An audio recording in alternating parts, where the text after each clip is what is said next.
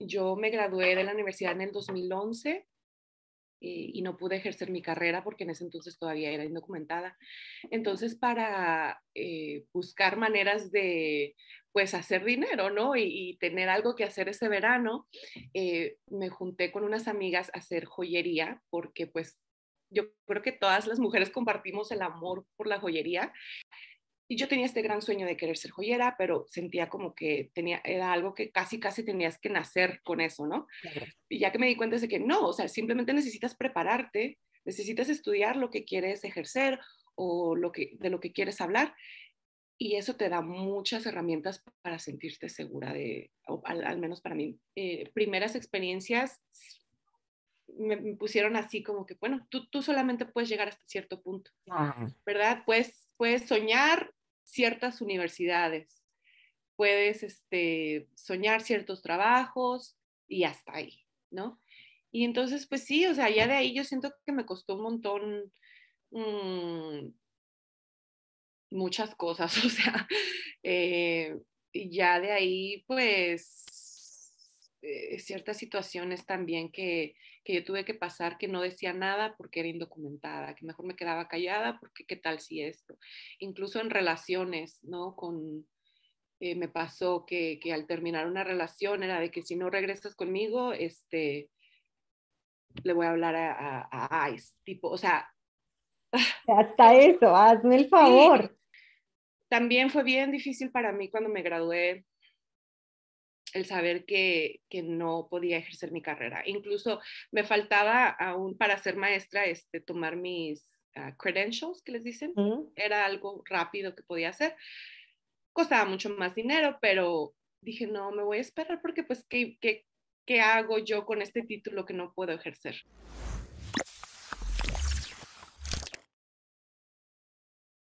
Muy buenos días a, noches o tardes o madrugadas, a todos los que nos siguen desde la cima. Este es un podcast creado para elevar las voces de todos aquellos latinos y latinas del mundo que están haciendo cosas interesantísimas, que están rompiendo todas las barreras y que no se han quedado atascados en la caja de no es posible, tú eres mujer, tú eres hombre, esto no está hecho para ti o esto es demasiado grande para ti y han decidido salir a explorar el mundo y a crear nuevas posibilidades.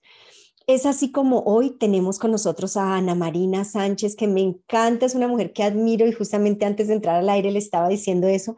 La admiro por su ser, por, por quien es como ser humano, pero además por ser atrevida y arriesgada y meterse en un campo tan masculino como es el de la orfebrería, como es el del trabajo de las manos con la plata, el oro, con los metales y hacer, convertirlos en, en piezas de arte maravillosas. Ana Marina, bienvenida. Cuéntanos, bueno, primero que todo, muchas gracias por acompañarnos. Claro que sí, no, gracias a ti, Rocío, por invitarme. Estoy muy contenta de estar aquí y pues compartir un poco de, mi historia y de lo que pueda para, pues, ojalá inspirar a alguien más. Qué maravilla, sin duda. Yo estoy inspiradísima, estoy inspirada desde el momento que te conocí, que fue hace como tres años que hicimos nuestro primer evento juntos y desde ahí sentí una este, este, este clic y esta profunda admiración y no se nos había dado como la posibilidad de este ratito juntas. Ana Marina, cuéntanos, ¿quién es Ana Marina? Cuéntanos de ti, ¿quién eres? ¿Cuál es tu historia? Bueno, eh, yo creo que mm, para resumir, Pues eh, soy una mujer inmigrante, eh, nací en, México, en la Ciudad de México, y emigré a los Estados Unidos junto con mi familia cuando tenía 15 años, lo cual ya son 20 años. Em, estar aquí, eh, tal vez un poquito más. y pues una niña, siempre fui una niña con muchos sueños, con muchas pues sí, muchos sueños, digamos, pero también muchas limitaciones, ¿no? Creciendo. Por eso el hecho de que nos venimos aquí este, con mi familia buscando un mejor futuro, yo creo que como muchos o todos los inmigrantes que venimos aquí, ¿verdad?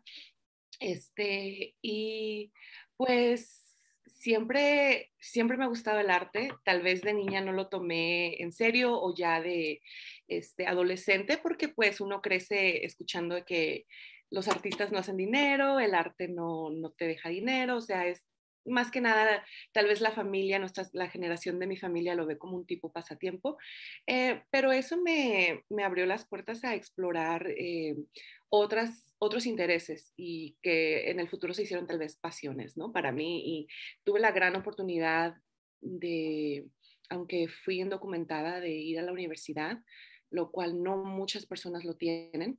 Y de ahí fue que, pues, tomé estudios en historia, en estudios de Latinoamérica y en español creo que eso ha formado mucho de lo que, de lo que es mi interés eh, en lo que, y en lo que proyecto en mi arte, ¿verdad?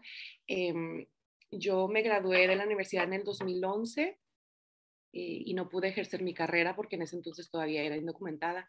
Entonces, para eh, buscar maneras de pues hacer dinero, ¿no? Y, tener algo que hacer ese verano, eh, me junté con unas amigas a hacer joyería, porque pues yo creo que todas las mujeres compartimos el amor por la joyería, eh, pero con este grupo éramos como que muy, compartíamos mucho el amor por la joyería hecha a mano. Entonces, pues yo me puse a, explorar un poquito de eso y creo que desde ahí fue lo que se plantó la semilla para lo que es ahora, pues parte, muy parte esencial de mí, que es eh, ser, hacer joyería artesanal como mi medio principal de trabajo. Y pues sí. Qué lindo, hacer joyería artesanal. ¿En qué te graduaste? ¿Terminaste tu educación en qué?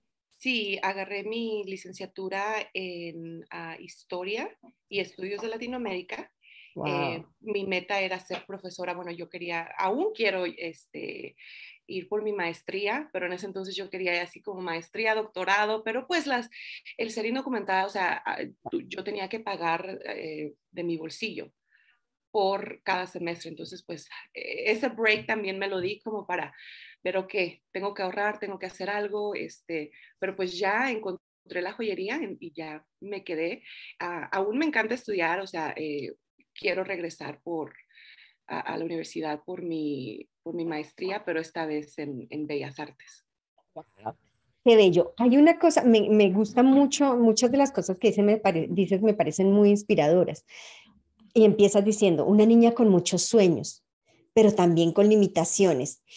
¿Qué de lo que recuerdes en tu momento ayudó a que las limitaciones no pesaran más que los sueños, a que las limitaciones no se volvieran barreras que no, permitían a los sueños seguir?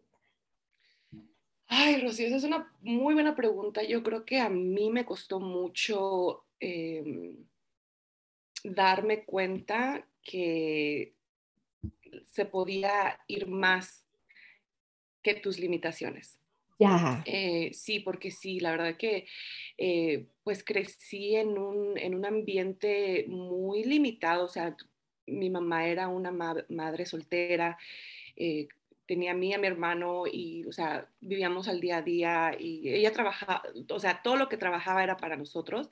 Entonces tal vez crecí con esa mentalidad de que, de que solo puedes obtener ciertas cosas. Tienes que trabajar increíblemente duro para tener lo más básico, lo más mínimo, porque tal vez eso fue lo que percibí a mi alrededor de chica, ¿verdad? Em, pero claro, o sea, siempre con sueños, siempre yendo más allá de lo que tal vez de lo que estaba enfrente de mí. Y yo creo que hasta que venimos a los Estados Unidos, eh, me empecé a dar cuenta de muchas cosas. Eh, una de ellas es de que, mm, bueno, incluso ya estando aquí, pasaron varios años, yo tuve que hacer mucho trabajo mental, o sea, reescribir, tipo reescribir mi historia, porque a veces uno deja que su historia dicte su futuro. Y, yo creo que no, o sea, ahí es cuando te das cuenta de que las limitaciones que tuviste algún tiempo no, no dictan lo que puedes hacer en el futuro. Y sí tuve que hacer mucho trabajo, este, eh, como te digo, mental, reescribir mi historia, pasar por muchas situaciones incómodas de las que me tuve tal vez yo que poner para superar esa, esa incomodidad y ya salir del otro lado y darme cuenta de que, ah, no estuvo tan difícil, no estuvo tan mal, ¿no? Empezando con, pues, las limitaciones del lenguaje, ¿no? Uno cuando empieza es muy difícil, pero pues yo, yo siempre he sido, como dicen en México, muy aventada. O sea, no me, eh, tal vez sin saber, ¿no? O sea, cuando, cuando eres más joven, a veces te avientas a, cosas que no te das cuenta de que, uh, tal vez son muy grandes para ti, pero uno lo hace y siempre he sido así, siempre he sido así. Tal vez eh, eso no me ha dado el mejor resultado en todas las situaciones, pero en la mayoría ahora, ya que estoy como, la verdad es que sí me siento como de este lado, ya veo a, a la niña que se ponía muchas limitaciones, que tenía muchos miedos, inseguridades. Ahora digo, bueno, tal vez, tal vez siguen algunas ahí, pero ya sé cómo trabajarlas, ya sé cómo este, no dejar que eso eh, me ponga alguna barrera, porque al final del día, pues soy yo la que eh, decide qué es lo que quiero hacer y también la que me da el impulso y la fuerza. Y eh, yo creo que un momento muy em, específico en cuestión de mi carrera fue el decidir regresar a la universidad ya que tenía mis, digamos, mis, mis este, mi green card, eh, para tomar clases de metalsmithing eh, o, o, febrería, que es el arte de hacer eh, joyería en metal. Entonces ya cuando dije, no, pues, o sea, yo tenía este gran sueño de querer ser joyera, pero sentía como que tenía, era algo que casi, casi tenías que nacer con eso, ¿no? Y ya que me di cuenta de que no, o sea, simplemente necesitas prepararte, necesitas estudiar lo que quieres ejercer o lo que, de lo que quieres hablar y eso te da muchas herramientas para sentirte segura de, o al, menos para mí, muchas herramientas el regresar a la escuela, el realmente estudiar de que no, no necesitas venir de una familia de joyeros o que te pasen esa información en generaciones, está aquí y hay mucha gente que está muy dispuesta a compartir su conocimiento con, contigo. Entonces, yo creo que de esa situación he tomado muchas de que si me siento limitada es por, o sea, analizo qué es lo que me está limitando. Es falta de conocimiento, tal vez eh, cierta inseguridad, pues hay que trabajarla, hay que trabajarla, hay que aprender. Y ya cuando te sientas segura, pues salir a, buscar lo que quieres. Wow, que estoy aquí tomando todas mis notas porque lo que estás diciendo está siendo como una cascada de sabiduría bellísima para ser una niña tan joven, para ser una persona tan joven y dices cosas como trabajar, como una de las cosas que aprendemos en nuestra cultura y en nuestra cultura hispana que es tan intenso es hay que trabajar muy duro para ganar y lo que ganas es lo mínimo y tienes que sentirte orgulloso por el sudor de tu frente que, es muy bonito de alguna manera, pero también muy intenso porque nos pone a las, especialmente a las mujeres en un lugar de hay que trabajar duro en la, afuera, pero hay que trabajar duro en la casa, como que todo el tiempo tienes que estar ganando y ser capaz de romper esa, esa, como esa barrera mental ese, esa carga mental, ese, ese tatú que tenemos en la nuca de, de, trabajar muy duro. ¿Cómo fue el primer paso? ¿Cuándo te hiciste consciente? ¿Cómo entras eh, a romper ese primer como esquema mental? yo creo que no fue como una, ok, cuando, bueno, yo crecí en Los Ángeles, California, ahorita estoy en Denver, Colorado, hace cuatro años que vine aquí con mi esposo, igual buscando nuevas oportunidades, tratando de salir de un lugar que tal vez nos sentíamos un poco limitados.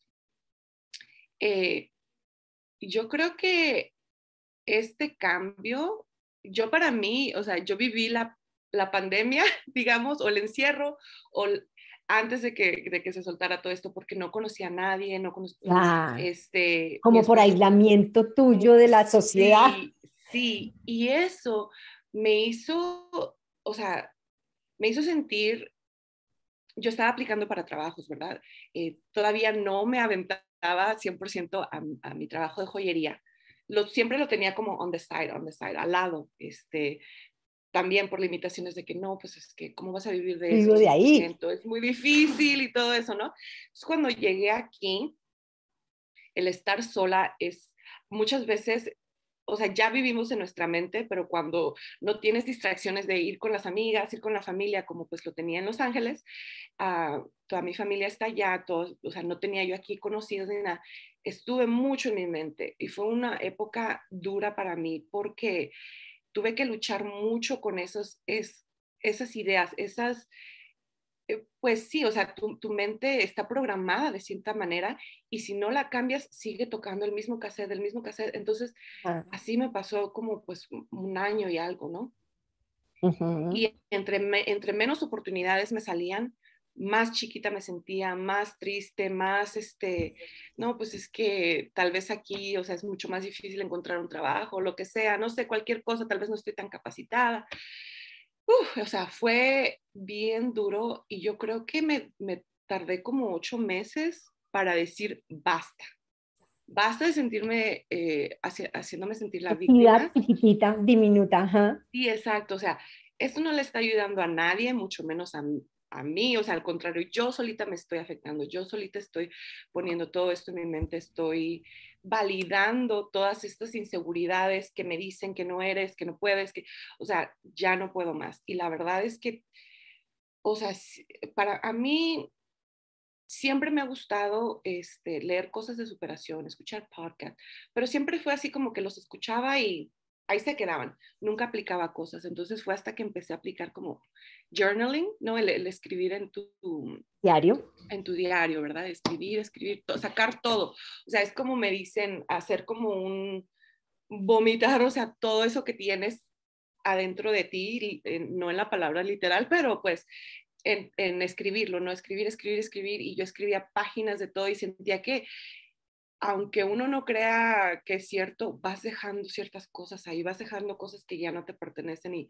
em, yo me considero una persona espiritual también, hacer, hacer cosas que me llenan espiritualmente, de sentir like, si me siento muy caída, necesito hacer algo por mí misma ya sea salir a caminar, no sé, este, pedir, ¿no? Eh, eh, confiar de que hay, hay alguien que te está cuidando, ¿no? Alguien que, que o algo que, que, está, que he estado siempre ahí para ti. Yo, yo me considero una persona muy suertuda también, entonces el recordar de que siempre que estuviste en las peores, algo pasó que te, que te ayudó a salir de eso.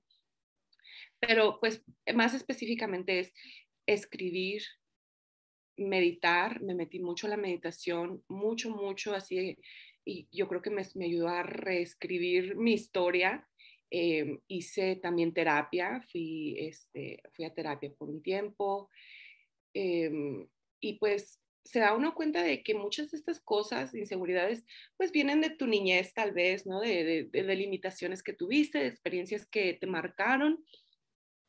Y pues aunque son incómodas y duras, ¿no? De, de hablar y de sacar, yo creo que si no lo haces, si uno lo ignora y, aunque te sientas bien, yo siento que en algún momento te va a encontrar y no, no sabes cuándo, ¿no? No sabes en qué situación y, y, pues aún sigo con eso, o sea, no, no, no creas que, ah, ya me siento como, uh", ¿no? Este, claro, ha habido momentos donde alzo mis alas y me siento increíble, ¿no? Me siento en la cima, digamos. Libre, ajá. Ajá, libre y, este, feliz y completa, ¿no? Eh, pero pues hay momentos, hay situaciones que te, que te topas, que te encuentras donde te vuelven a renacer ciertas dudas tal vez, y es de que no, ¿por qué? ¿Qué está pasando? Retomar. Y yo creo que es un ejercicio constante, pero se vuelve mucho más fácil ya que, ya que le agarras como el, al toro por los cuernos y dices, ok, tengo todo este pasado que sí, tal vez me pasó esto y esto y esto y lo otro, pero te, te, tengo bien eh, identificado, ya. ¿no? Y ya ahí ya sabes cómo puedes navegar es, este, ciertas situaciones que tal vez te sientes sentir incómoda o dudar un poco. Bello, bellísimo. Hablas de, una mezcla entre dos cosas que me parece muy fuerte, muy sólida, y es el ser aventada y el, el considerarte suertuda, que yo diría más bien es en esa capacidad de ser aventada, es una capacidad de leer las señales. No sé si es suerte, sino más bien la capacidad, que no todo el mundo la tiene, de leer las señales, y eso me parece que, que a muchos nos cuesta. Hay muchísima gente que sueña cosas, pero no quiere sentirse incómodo, que no se quiere aventar, como tú dices, mm, no quiere salir de esa zona y tú, lo, tú en lo que describes lo has hecho muchas veces, como que te has vuelto una experta en ser aventada. Y yo me imagino, por ejemplo, bueno, uno llegar a este país yo como inmigrante lo entiendo perfectamente, pero no, yo llegué ya grande, que tiene otros retos, pero tú llegaste a los 15 años que implica también dejar a los amigos, o sea, no es solamente llegar y todo lo nuevo que no existe, sino lo que dejas a esa edad. Dejas lo que conoces, dejas toda tu historia, dejas tus amigos que son los, los que te dan tu identidad y estoy hablando aquí de, como psicóloga, pero también como, como esa fuerza de ser aventada y luego venirte a Colorado, que es otra vez soltar, como el arte de soltar de nuevo y volver a empezar y estar en lo que tú describes como una autopandemia previa a la pandemia. Sí. es estar ahí sola, desconectada de nuevo del mundo y empezar otra vez. Y, todas las historias que tú nos cuentas que te echaste encima, todas las historias de, de quizá no soy, quizá no sé lo suficiente, quizá no soy tan buena, quizá, quizá, quizá, quizá, pero luego ser capaz de sacudirte todas esas historias me parece absolutamente bello y lo que dices al final como cierras de agarrar el toro por los cuernos y identificar, bueno, ¿qué es lo que me está ¿Qué es lo que me está bajando? ¿Qué es lo que está pasando? ¿Qué me está escribiendo? Y esa, ese arte bello de escribir, de escribir y vomitar todo aquello que, que sale, que te tiene, que está atorado. Y me encanta que lo pongas en una metáfora de vomitar, porque es que está atorado ahí, duele, duele, ahí la griera, pero darte la posibilidad de ir afuera y ver qué es, ¿no? Ponerlo allí. Y en ese proceso, Ana, tú describes una cosa que quisiera preguntarte, pero quisiera, obviamente, si te sientes cómoda respondiéndonos y si no, igual nos inventamos otra pregunta. Sobre estas barreras de ser indocumentada, ¿cuándo te diste cuenta qué significaba eso? ¿Cuándo descubriste que eras indocumentada? Porque yo creo que ese, ese momento y en la experiencia que he tenido en el trabajo y en entrevistas con muchas personas, tú no sabes lo que eso es, tú no sabes siquiera qué eres eso, que eso, que eso es un, un estado, ser indocumentado en este país hasta que te confrontas y lo vives. ¿Cuándo descubriste que eras indocumentada? Y cuéntanos un poquito esas barreras. Sí, bueno, yo siempre supe, ¿verdad? Que, que veníamos aquí eh, indocumentados. Eh, o tal vez sin, pues sí, sí, cierto que siempre lo supe. Bueno, mi, familia, parte de mi familia ya estaba aquí. Em, entonces, pues se escuchan historias cuando estás allá en tu país, ¿no? Acerca de lo duro que es el trabajo, cosas así. Pero pues yo como niña adolescente, digamos, ¿no? O sea, los problemas de los adultos aún no te entran tanto en la cabeza y tú vives en tu propio mundo. Y, bueno, aún así, eh, yo siempre tal vez ignoré ¿no? lo, que, lo que escuchaba, pláticas entre ellos y yo me ponía como mi propia historia de que no, yo voy a ir y voy a hacer esto y lo otro. Bueno, em, al momento que yo pues llego aquí, eh, te digo que he sido muy afortunada porque he tenido amigos que tal vez llegaron a la misma edad y ellos inmediatamente tuvieron que ponerse a trabajar duro, o sea, tiempo completo. Eh, y a mí mis papás siempre me dijeron que tú vienes a estudiar, tú vienes a estudiar, te vas a meter a la prepa, la high school, no se dice más, ¿verdad? Entonces, eh, el hecho de que pude entrar a la, a prepa sin problemas, o sea, me sentía yo feliz. La verdad que yo al, al moverme de México para, para acá, como dices tú, sí, o sea, es bien difícil dejar tu vida, dejar tus amigos. En este, a los 15 años, tus amigos es casi toda tu vida, ¿no? Tus historias, tus aventuras, tu felicidad, todo. Em, entonces, eso sí fue bien difícil, la verdad. Este, pasé dos años como un tipo triste, llorando todavía cuando me acordaba y pensaba de que no, no puedes regresar, o sea, estás aquí y aquí ya va a ser tu vida. Pues ya estando aquí después sí me, o sea, no, no, no duré tanto para eh, acoplarme, digamos, pero pues ya entrando a la prepa, yo nunca fui la mejor estudiante en México, la verdad, siempre quise, pero mi inquietud me hacía que mi concentración se fuera hacia los amigos, ¿verdad? Y no hacia el estudio. Entonces, cuando yo llegué aquí, tuve, me nació un interés por la escuela, me nació un interés por eh, educarme, saber de la historia, saber diferentes cosas. Primero que nada, aprender inglés. Entonces, eh, pues en la escuela te separan, o sea, si tú, si tú no hablas inglés, tú eres ESL, ah. como English as a Second Language, y estás este, con los estudiantes no necesariamente indocumentados, pero que no hablan eh, inglés. Un idioma. Ajá, entonces yo veía esa separación y yo siempre quise estar con los niños normales, ¿no? Porque así les decían de que, with the normal students, y yo, pues yo quiero ser normal, o sea, yo quiero hacer todo esto, ¿no?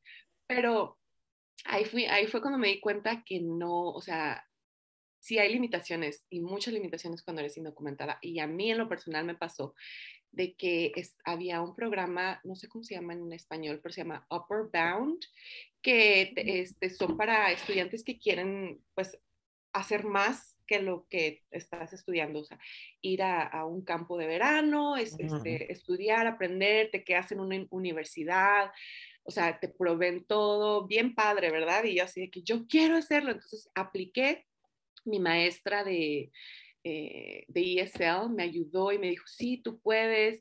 Y yo le decía, así que es que no tengo los grados, no importa, tú puedes. Entonces ya fue cuando recibí esa carta de rechazo, me decía que por la falta de, de seguro social yo no podía ser aceptada.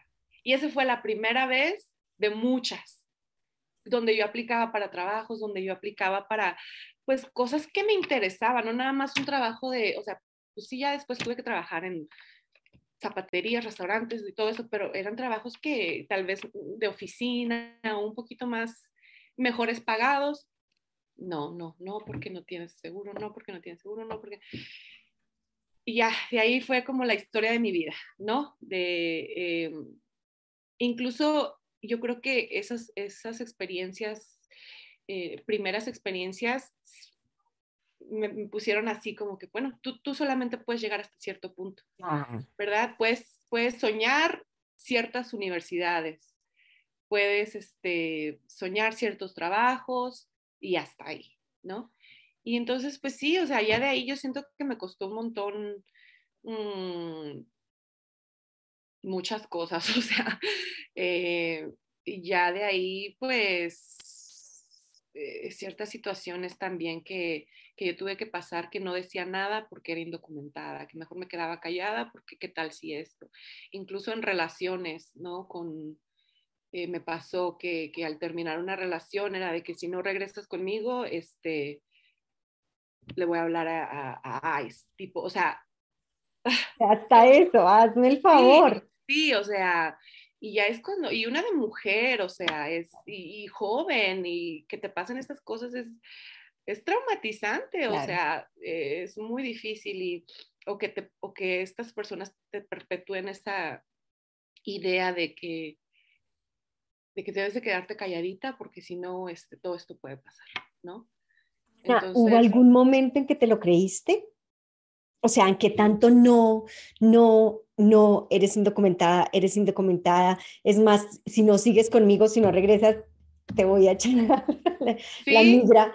Entonces digo, de tanto escuchar ese discurso, ¿hubo algún momento en que tú dijiste, sí, ya? Sí, sí, claro que sí, sí, sí, sí, lo hubo, porque ya de ahí yo ya no le tiraba a lo que quería, sino lo que podía.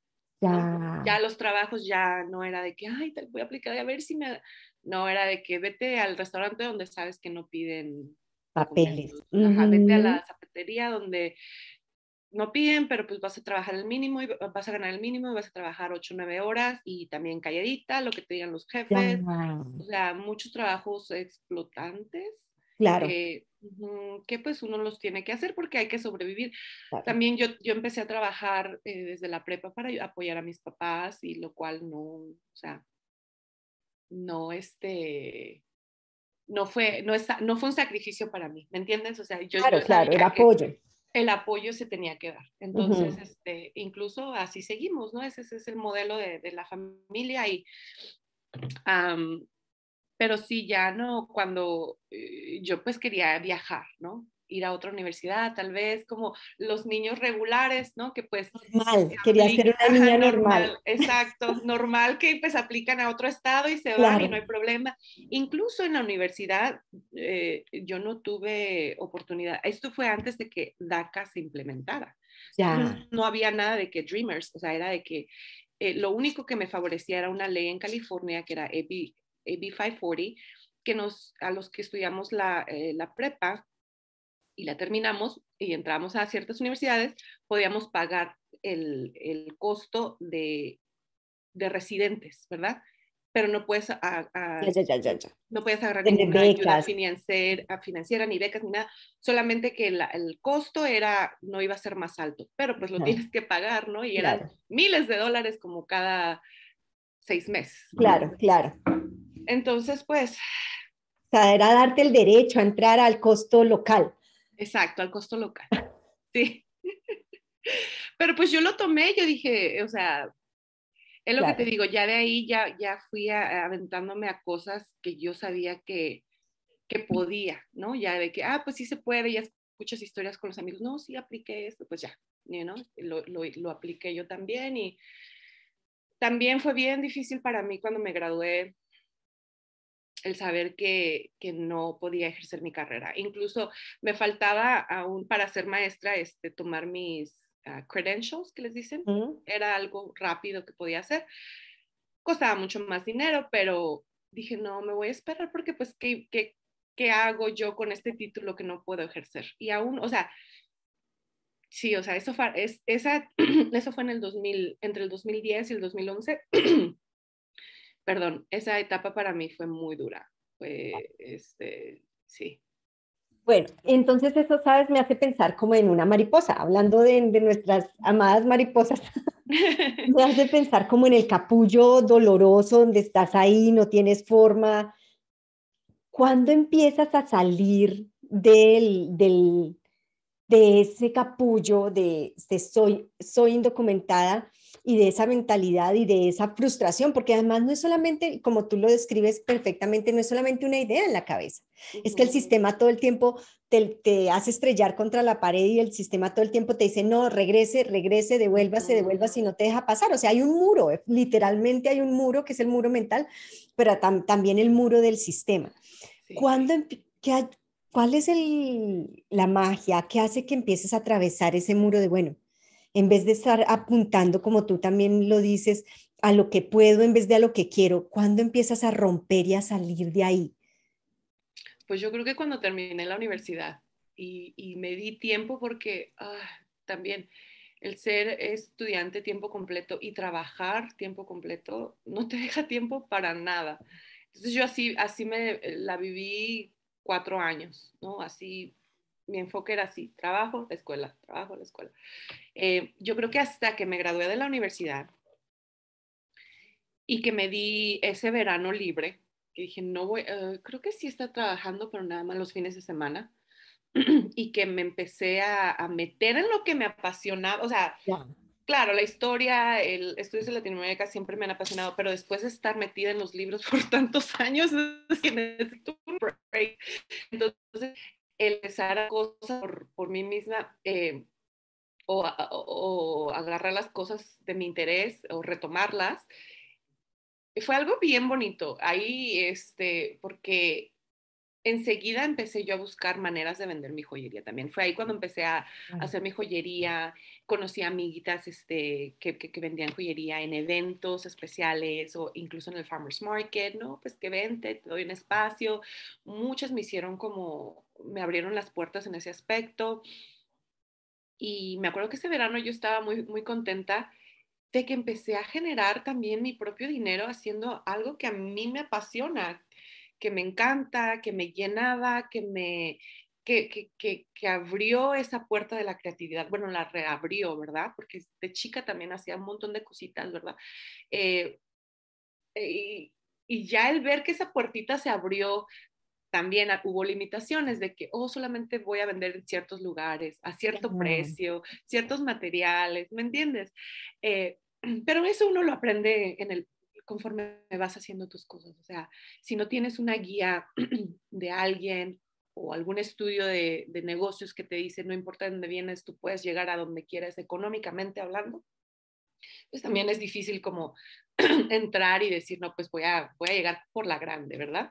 Entonces, pero aún así, eh, yo ya, pues ya no regresé a la, universidad en ese entonces.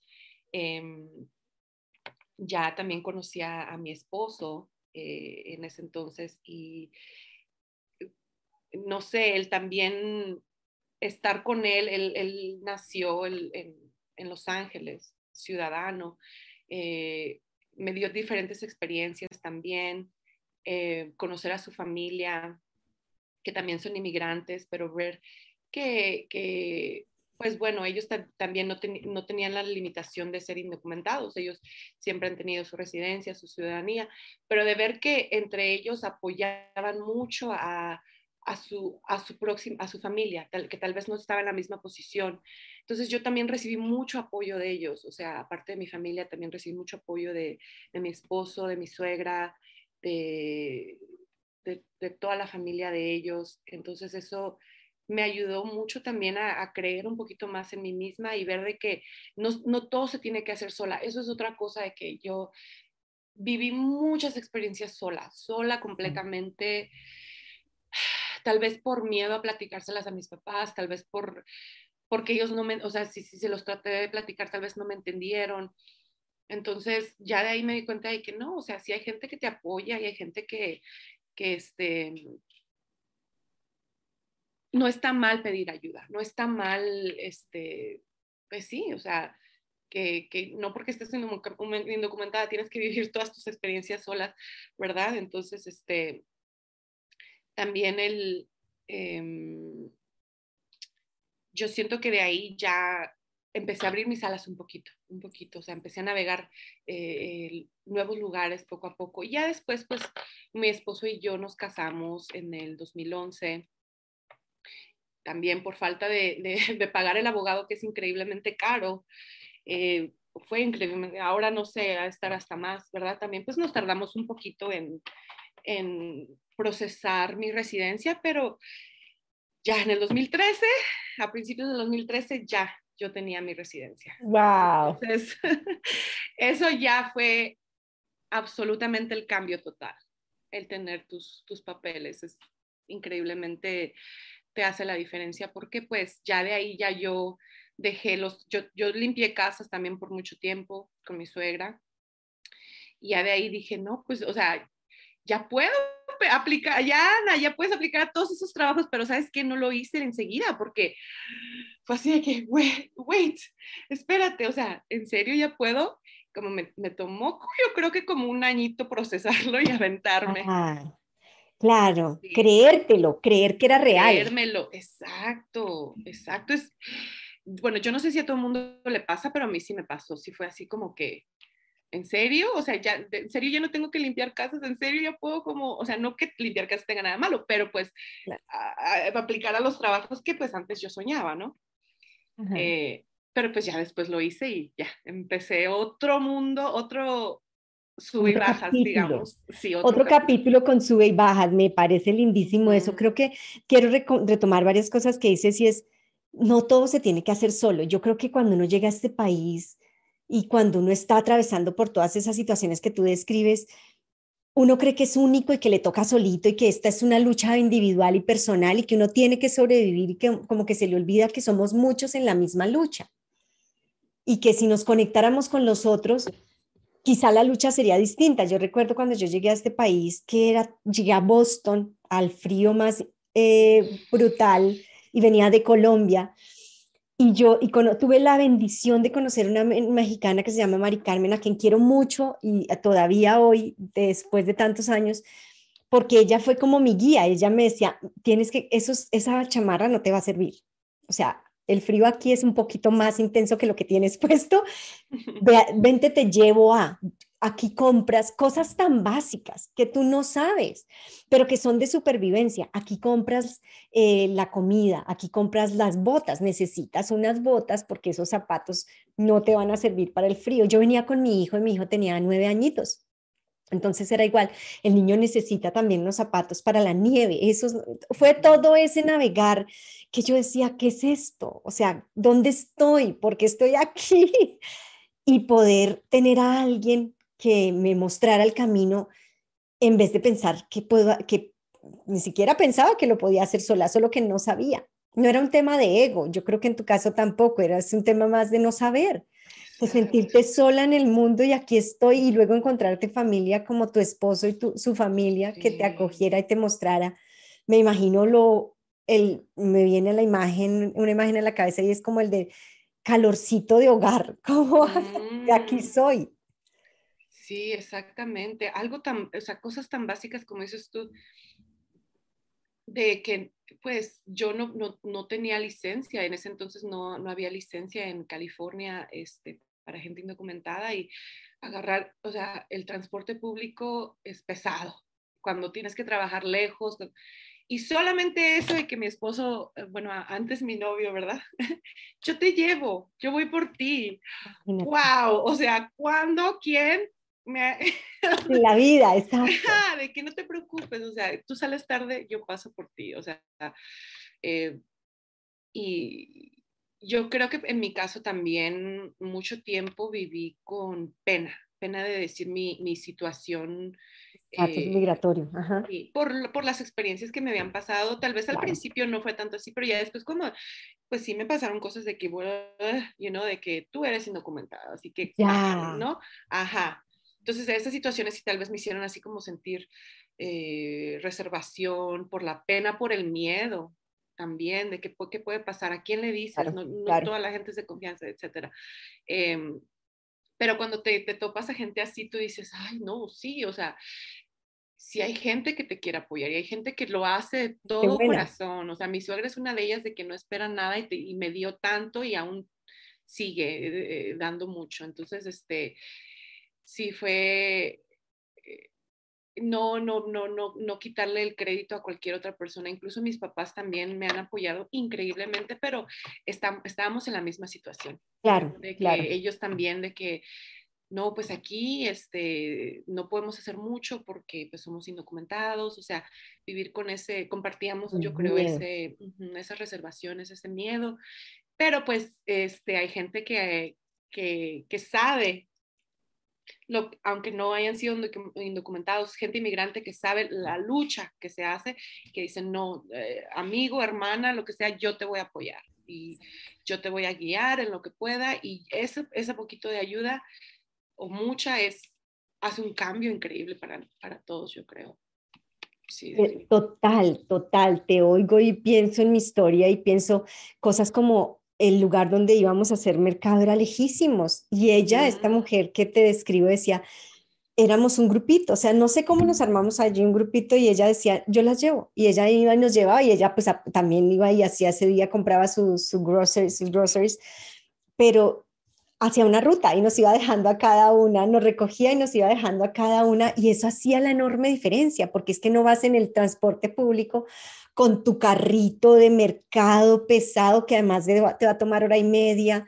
Y si estás en invierno, entonces está en la nieve. No sé, o sea, son todas esas cosas que cuando uno está solo son tan duras, pero cuando hay alguien dispuesto a tenderte la mano, las notas de corazón la diferencia y son huellas que nunca vas a olvidar como inmigrante.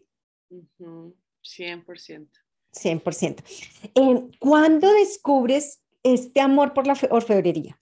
Cuando hay un clic, porque tus estudios, claro, de alguna manera uno podría encontrar conexión, ¿cierto? Pero cuando descubres no solo el amor, sino la habilidad, porque es un arte, es un arte y tienes el don.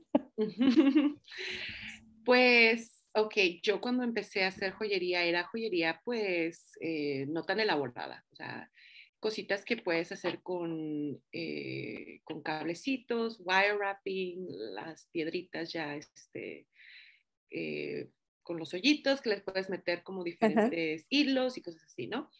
Em, yo empecé, pues es que yo creo que desde niña, esta historia la comparto mucho de que eh, cuando veía a mis abuelitas arreglarse o, una de ellas me dejaba jugar con su cajita de tesoros, ¿no? Que yo le decía, ah. donde tenía joyería, era joyería pues bonita, joyería, tal vez no, mm, no recuerdo si era hecha a mano, pero pues era joyería de oro, de plata, o sea, eran sus tesoros.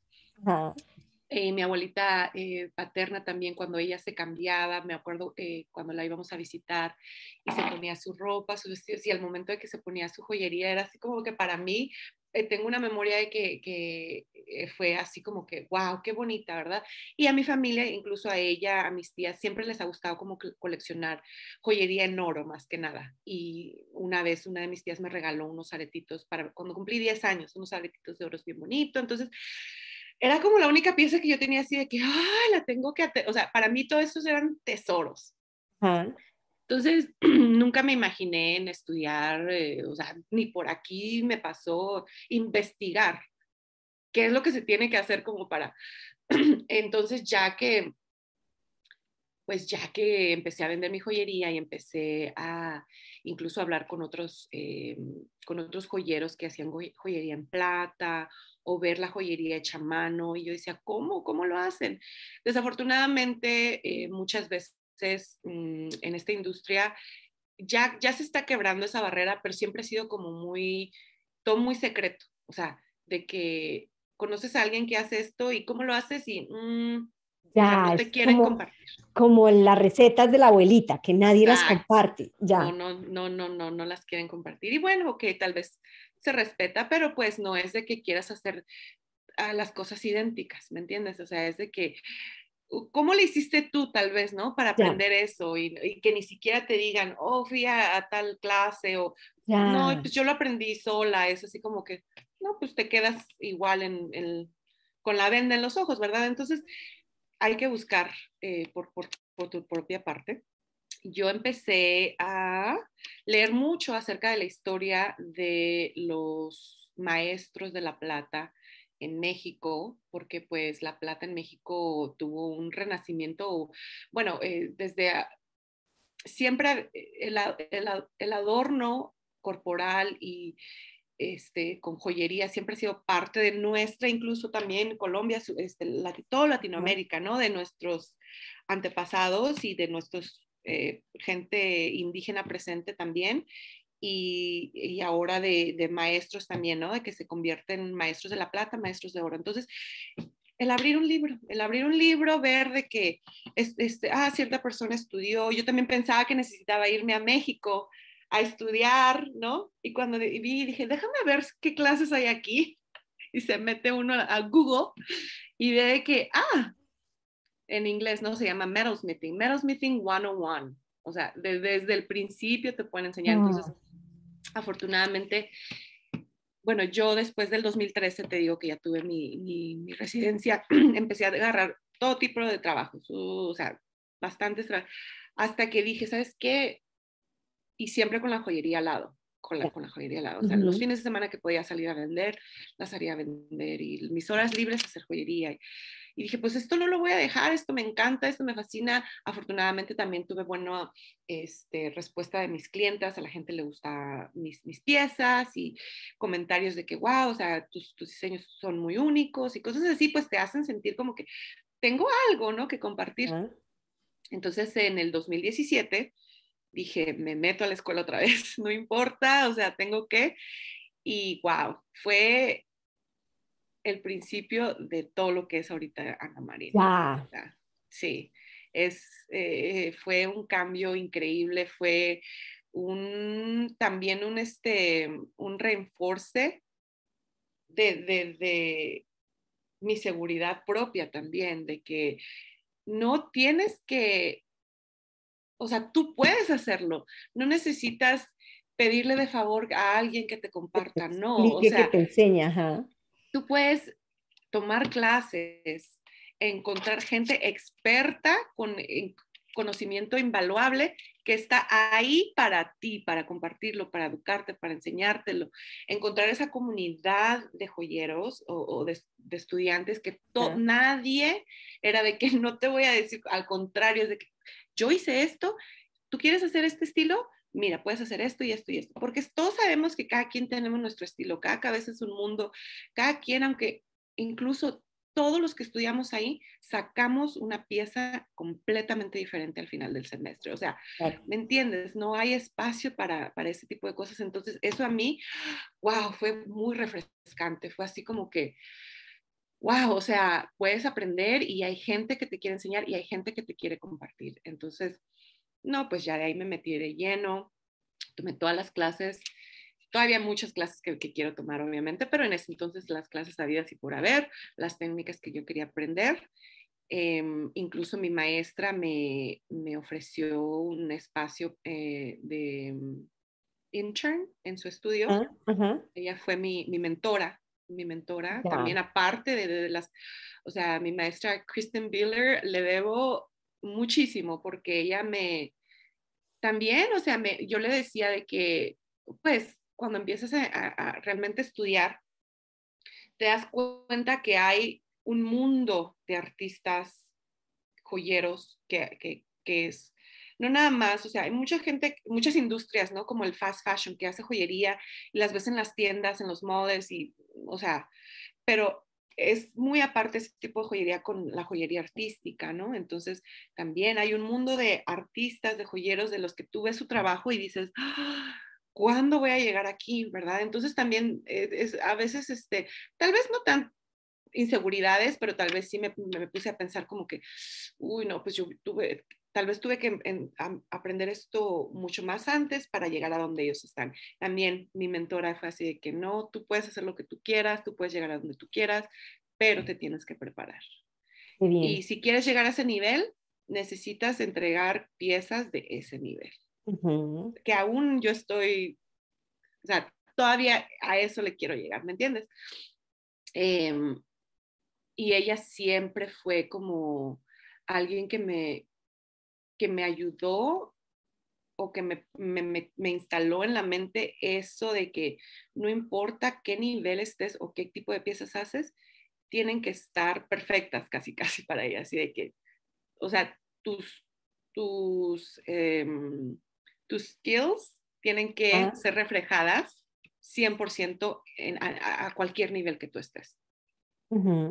Entonces, este, pues ya en el, eso fue en el 2017, en el 2018 nos, nos, movimos para acá, estaba yo, pues eso fue otro, otro reto de que, ay, estoy encontrando mi comunidad en, en California. Yo creo que eso había sido acá.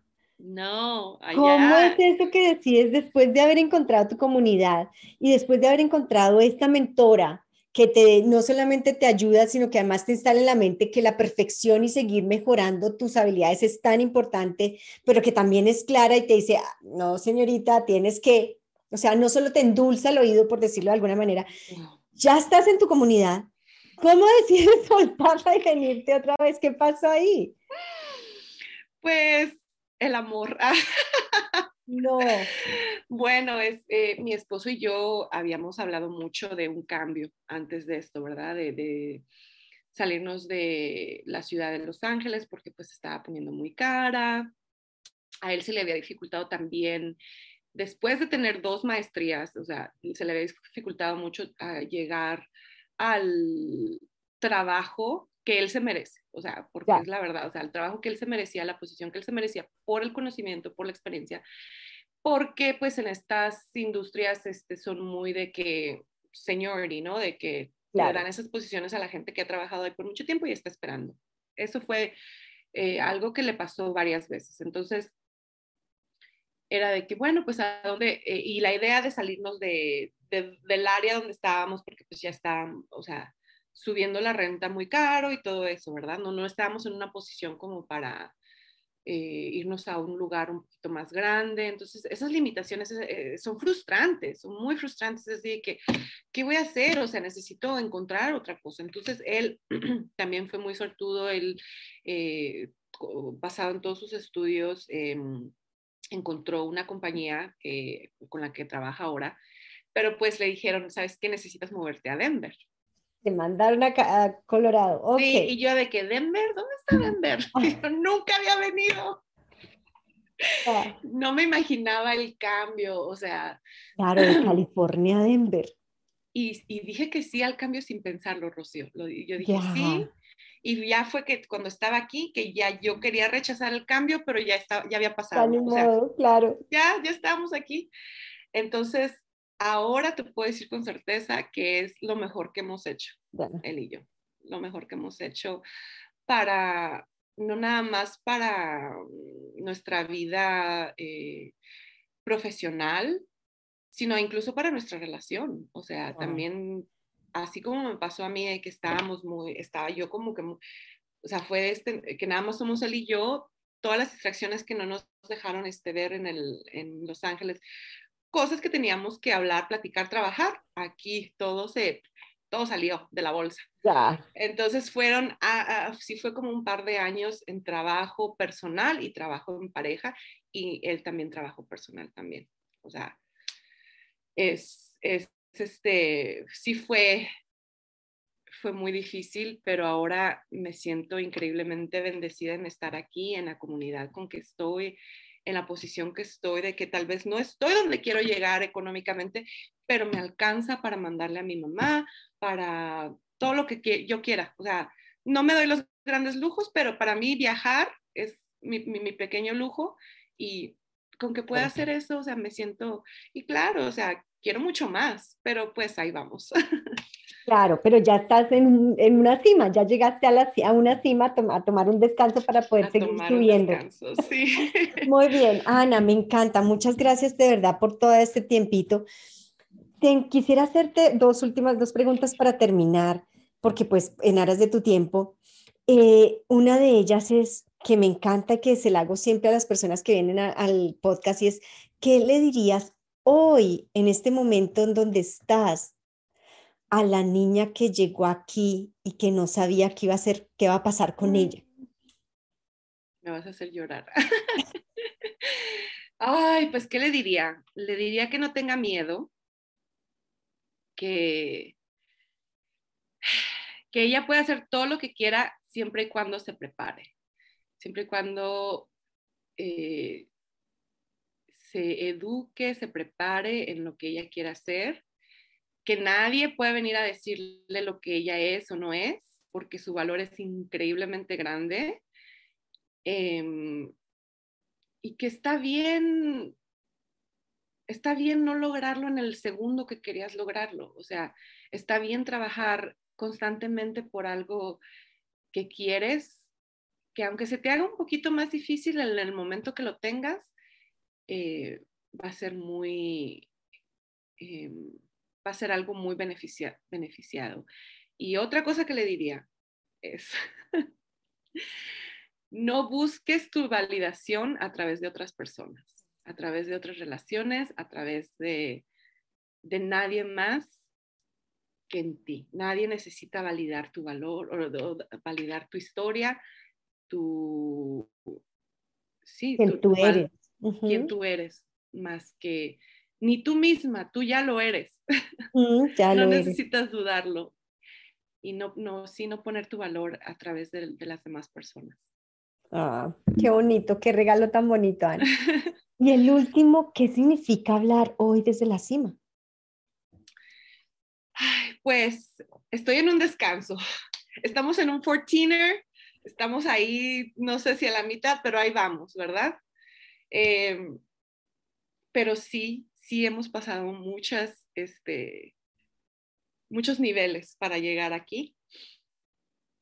Se siente bonito poder compartir esto, incluso aquí se siente muy bonito que, que mi historia em, sea de interés para otras mujeres, eh, porque siento que cualquier tipo de beneficio que mi historia pueda dar a alguien mi tiempo, mi trabajo, mi dedicación a la comunidad, eh,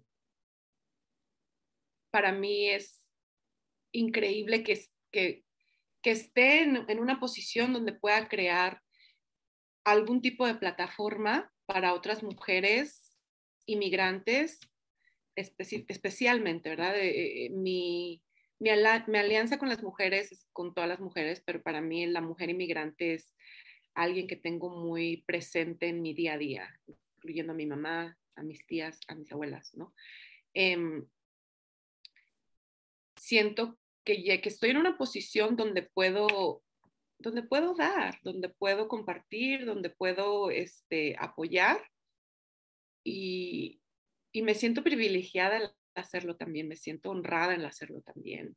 Y yo siento que mm, ese privilegio lo quiero usar para, para extenderle la mano a, cualquiera que, que, lo necesite. Qué bonito, qué bonito. Es estar, subir a la cima para extender la mano a, a, las que están ahí. a todas las que vienen, a las que vienen detrás de nosotras. Qué lindo. Ana, muchas gracias, muchísimas gracias por tu tiempo, por tu experiencia, por coincidir en este planeta al mismo tiempo que yo. Esto es una bendición en este planeta y en esta ciudad. Me siento muy afortunada de tenerte en este planeta a la misma hora que yo. Muchas gracias. Gracias, gracias a ti, Rocío. Te lo agradezco mucho y por todo lo que haces también un honor y un cariño muy grande también. Compartimos este amor por las mujeres y por las inmigrantes y por esta comunidad de la que somos parte hoy. Mañana no sabemos, de pronto nos toca volver a empezar en otro lugar. Exacto. De pronto decidimos volver a empezar en otro lugar. Muy bien, muchas gracias a todos y todas las que nos acompañaron. Esto ha sido una entrevista con Ana Marina Sánchez en Desde la Cima, este podcast dedicado a la inspiración de todos los hombres y las mujeres hispanos que estamos abriendo camino y que creemos que es posible una vida distinta, una historia distinta como nos contaba Ana y es cuando ella nos dice, yo tuve que reescribir mi historia y todos juntos podemos hacerlo, crear una historia en la que quepamos todos. Si no le ha dado like, esta es la oportunidad, dele like, comparta e inspire a mucha más gente. Si usted se sintió inspirado, inspire a muchas más personas con esta historia tan linda como la de Ana Marina. Gracias Ana Marina una vez más y nos vemos muy pronto. Gracias.